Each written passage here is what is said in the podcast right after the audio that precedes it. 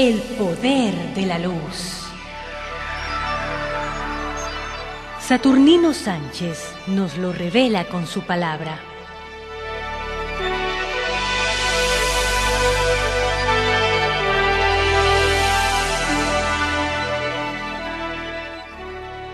Este programa llega a ustedes gracias al patrocinio de Evita López Davison de Laboratorios López, que con su visión cultural desea aportar a nuestra sociedad el conocimiento de los orígenes de las civilizaciones y también como un homenaje a mi querido maestro Fermín Sáenz, sacerdote jesuita.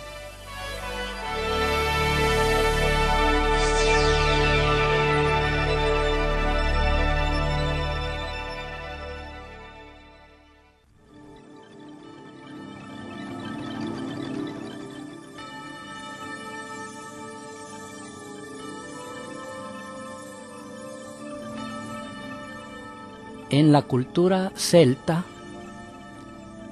la etapa de la mitología del rey Arturo es muy importante.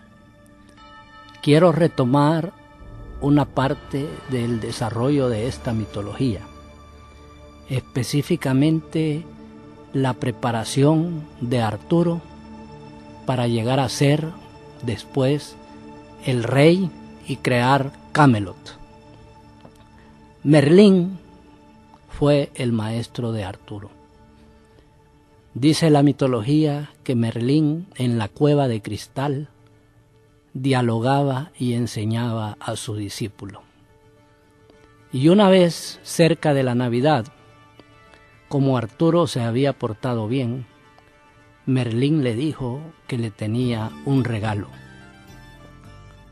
Arturo le dijo que se lo agradecía y empezó a sentir mareos, la vista le empezó a fallar y entre dormido y despierto se vio cayendo la nieve, vio una enorme piedra que tenía incrustada una espada y se vio sacando él la espada de la piedra.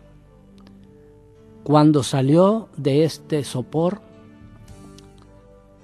se quedó viendo a su maestro y le preguntó qué había pasado.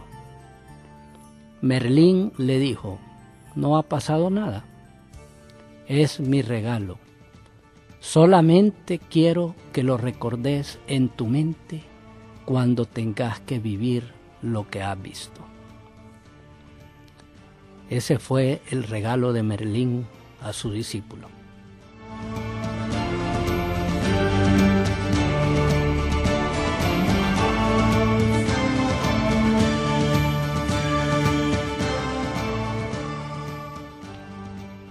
El regalo que Merlín le estaba dando a Arturo era una visión.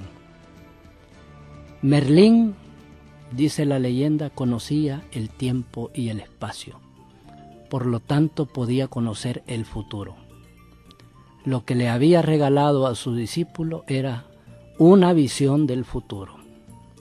Porque mucho tiempo después, Arturo sacaría la espada de la piedra y al sacarla se convertiría en el rey de los celtas.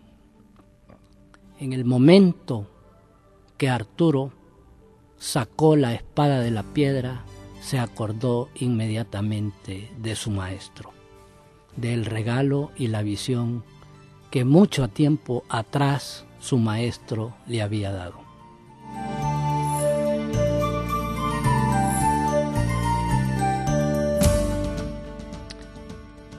Ese es el verdadero regalo de un verdadero maestro. Todos los maestros de todos los tiempos y de todas las épocas nos quieren regalar una visión.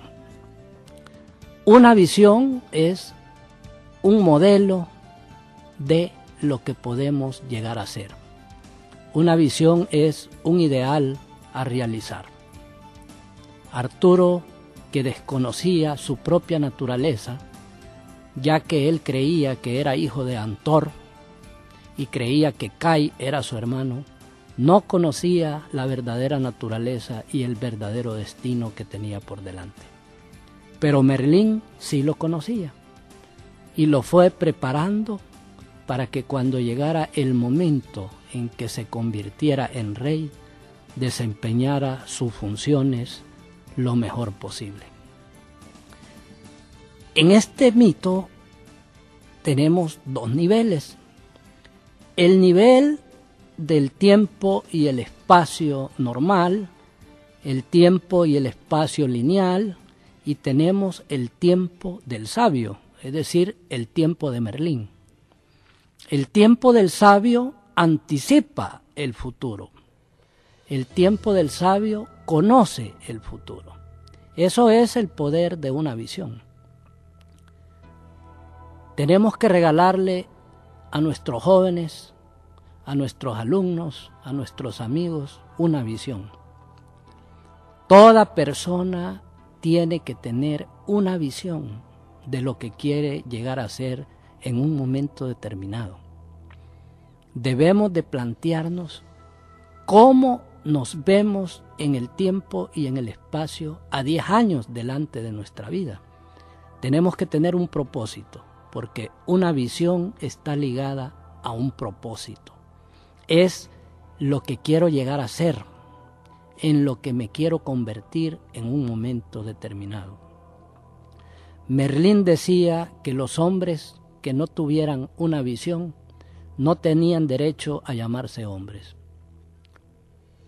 En nuestra cultura actual hay mucha gente que no tiene visión, que no tiene un propósito de la vida. Quizás porque no se lo han enseñado o quizás porque no le da la importancia a la mente y al poder de la visión. La mente profunda que está representada por Merlín el ser espiritual que todos llevamos, el guía, el maestro, el sabio, que todos llevamos en el fondo de la mente profunda, siempre nos quiere guiar a través del tiempo. Siempre quiere que solucionemos todos los problemas. Tenemos una doble naturaleza, ya que Merlín y Arturo simbolizan la doble naturaleza que llevamos. Llevamos una naturaleza que vive en el tiempo y el espacio cotidiano y tenemos una naturaleza profunda que existe en un tiempo-espacio diferente. Es lo eterno, lo atemporal y lo aespacial que todos llevamos. El espíritu no está sujeto al tiempo y al espacio, pero formamos una unidad entre estas dos naturalezas en términos de historiadores de religiones, sería que tenemos una naturaleza sagrada y una naturaleza humana, pero están unidas. Formamos una unidad entre la naturaleza humana y la naturaleza sagrada. También el poder de la visión es alinear toda la energía de la mente para que el acontecimiento en el tiempo y el espacio se concrete. Esto quiere decir que la mente profunda tiene la capacidad de prefigurar hacia dónde nos dirigimos dependiendo de cómo lo visualicemos. El poder de la visualización es enorme. Por ejemplo, con nuestros hijos, si tienen algún defecto, o si tienen algo que queremos corregir, debemos de visualizarlos mejores, debemos de visualizarlos que están mejorando, porque ese poder de visualizar alinea el acontecimiento en el tiempo y el espacio. Cuando nace la psicología, al originarse, se inicia con el estudio subjetivo de la mente. Pero en la época moderna y con el aparecimiento de los grandes genios de la psicología, específicamente Carl Gustav Jung, creador de la psicología analítica, el aporte de este genio al estudio de la mente une a la materia y a la mente en su explicación. Es decir, que Carl Gustav Jung al final de su vida sostiene que la mente no es sólo el pensamiento subjetivo que todos creemos, sino que la mente tiene una materialidad energética y magnética profunda. Mente y energía están unidas. Por lo tanto, cuando visualizamos y cuando tenemos una imagen profunda, estamos tocando también a la realidad externa. La mente profunda y la realidad externa se juntan para predeterminar los acontecimientos. Por eso no es casualidad que alguien esté recordando a una persona que tiene 20 años de no ver y de repente se aparece esa persona y queda sorprendido. Hay una conexión entre el aparecimiento de la persona que tenemos años de no ver y la mente profunda que capta y prefigura el acontecimiento. Es decir, que el presentimiento, la intuición y la visualización son cercanas. Muchos de los ejercicios de la psicología analítica para poder superar problemas de manejo de energía, problemas de manejo de estrés, manejo de preocupaciones es la visualización, es decir, la capacidad que tiene la mente de imaginar. Eso es lo que Merlín le está regalando a su discípulo, la imagen de lo que va a llegar a ser en el desarrollo del tiempo. Arturo no se daba cuenta que él llevaba sangre de rey, pero su maestro lo está preparando para que recupere su naturaleza real que en ese momento no la tiene. El mensaje simbólico que nos está dejando Merlín es, todos tenemos naturaleza real. Es decir, en el espíritu, todos somos importantes porque la simbología del rey es un personaje importante, un personaje con autoridad. Todos somos importantes. Si tuviéramos la capacidad de darnos el valor que todos tenemos, nadie tendría baja autoestima, nadie se consideraría menos que otro. Un complejo de inferioridad se forma precisamente por tener una baja autoestima. Puede tener diferentes orígenes, diferentes teologías, pero en el fondo es lo mismo. Nos creemos menos que los demás y realmente todos tenemos valor. Si descubrimos nuestra naturaleza real, que somos valiosos, que nadie puede recorrer en el camino de la vida, el camino propio, entonces nos vamos a dar el valor que todos tenemos y vamos a establecer relaciones de igualdad, de buen trato. Porque ¿qué pasa cuando tenemos baja autoestima? Generalmente se compensa la baja autoestima creyéndose superior. Una persona que se cree superior a otro, realmente lo que está compensando es su sentimiento profundo de inferioridad. Y eso se nota. No puede tratar con los demás, no puede aceptar el valor de, de los otros, no puede aceptar el talento de otra persona o trata de denigrarlo. Merlín está ayudando a Arturo a descubrir su naturaleza real.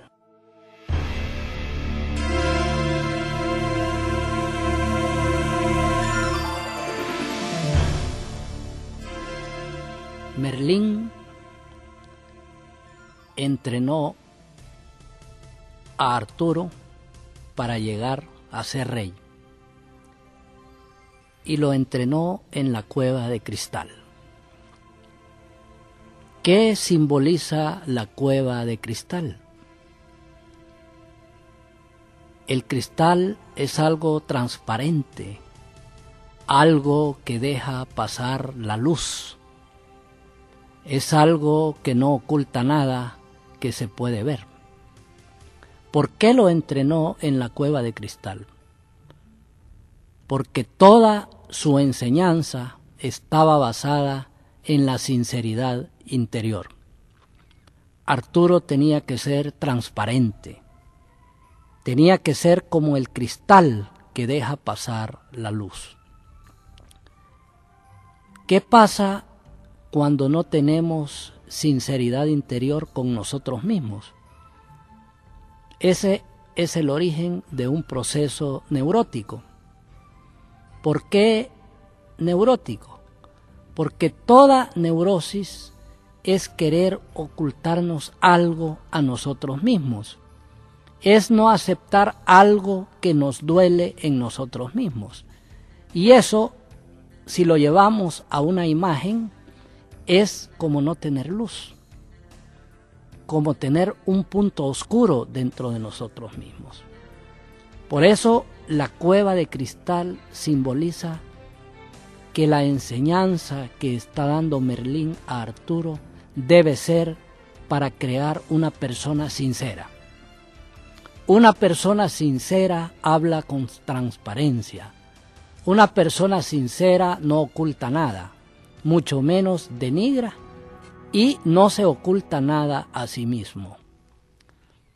Cuando nos relacionamos con los demás, si hay un punto oscuro que no podemos ver en nosotros, eso nos va a ocasionar que la persona con, con la cual nos estamos relacionando tengamos conflicto o nos pueda llegar a caer mal, como decimos en lenguaje corriente. ¿Por qué? porque esa persona realmente lo que nos está reflejando es un punto oscuro que no hemos observado en nosotros mismos. Eso se puede aplicar en diferentes puntos de la conformación psíquica, por ejemplo en la sexualidad, por ejemplo en lo moral, por ejemplo en lo ético o en lo económico. Si llevamos un punto oscuro dentro de todos esos flancos de nuestra formación, no vamos a ser transparentes con nosotros mismos. Si llevamos un punto donde somos envidiosos y vemos a una persona envidiosa, no vamos a poder tolerarla ni mucho menos comprenderla. ¿Por qué? Porque el reflejo de lo que vemos en esa persona está en nosotros mismos. Para ser transparentes con los demás, debemos empezar siendo transparentes con nosotros mismos. En el desarrollo infantil es muy importante el modelo del padre y de la madre. ¿Por qué? Porque no es realmente la palabra lo que influye, lo que influye mucho en nuestros hijos, sino la conducta, el ejemplo. De nada sirve que tratemos de enseñarle a nuestros hijos que los vicios, que las compulsiones no son buenas, si ellos no ven que nosotros practicamos esas cosas. De nada sirve que querramos enseñar a nuestros hijos que es importante la lectura, que es importante el conocimiento, si ellos no nos ven buscando libros, tratando de prepararnos. El ejemplo, el modelaje, es la mejor manera de educar a los jóvenes. Eso es transparencia. Entonces, Merlín, que era un sabio, trata de darle toda la transparencia posible a su discípulo. ¿Por qué? Porque la transparencia en última instancia conduce a la justicia. Es decir, que vamos a ser justos con nosotros mismos y vamos a ser justos en el trato con los demás. Merlín dice la mitología que tenía el poder de conocer la oscuridad y tenía el poder de conocer la luz. Psicológicamente y a nivel simbólico, significa que Merlín conocía el lado oscuro de la humanidad pero también conocía el lado luminoso. Por eso Merlín podía comprender los defectos, podía comprender los dolores y podía comprender todo lo abyecto de la naturaleza oscura y podía sacarlo de la oscuridad para darle armonía interior y hacerlo crecer espiritualmente. Merlín es el símbolo del sabio, es el viejo maestro, es una imago dei, es decir, representa una imagen superior que nos guía en un momento determinado. La naturaleza humana debe estar dirigida por una naturaleza superior, pero esa naturaleza superior no está fuera de nosotros, está dentro de nosotros.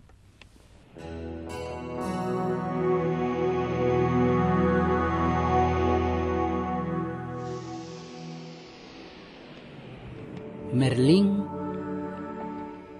también había sido consejero de Uther Pendragón, el padre de Arturo. Y debemos de preguntarnos por qué Merlín seguía vivo, por qué podía vivir por largo tiempo, qué simboliza que el maestro no envejeciera en el tiempo simboliza que la naturaleza divina o la imagen superior del espíritu que todos llevamos no está sujeta al desgaste del tiempo, es decir, es atemporal. Por eso, todas las representaciones de lo superior y de los maestros están ligadas a la eternidad, la parte espiritual profunda de la mente no sufre desgaste en el tiempo.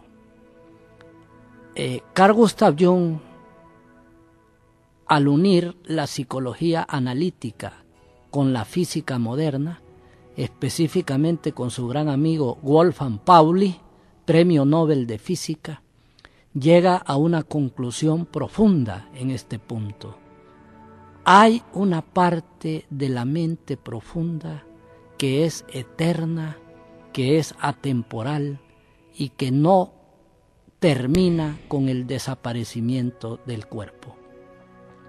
Con esa conclusión, Carl Gustav Jung está uniendo todas las escuelas de sabiduría espirituales con la investigación moderna debemos de comprender que nuestra naturaleza divina es eterna y que nuestra naturaleza divina tiene la capacidad de guiarnos en la vida, tiene la capacidad de iluminarnos ante todos los problemas de la vida.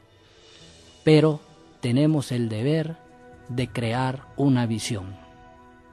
Tenemos el deber de tener un propósito hacia el cual dirigirnos en la vida.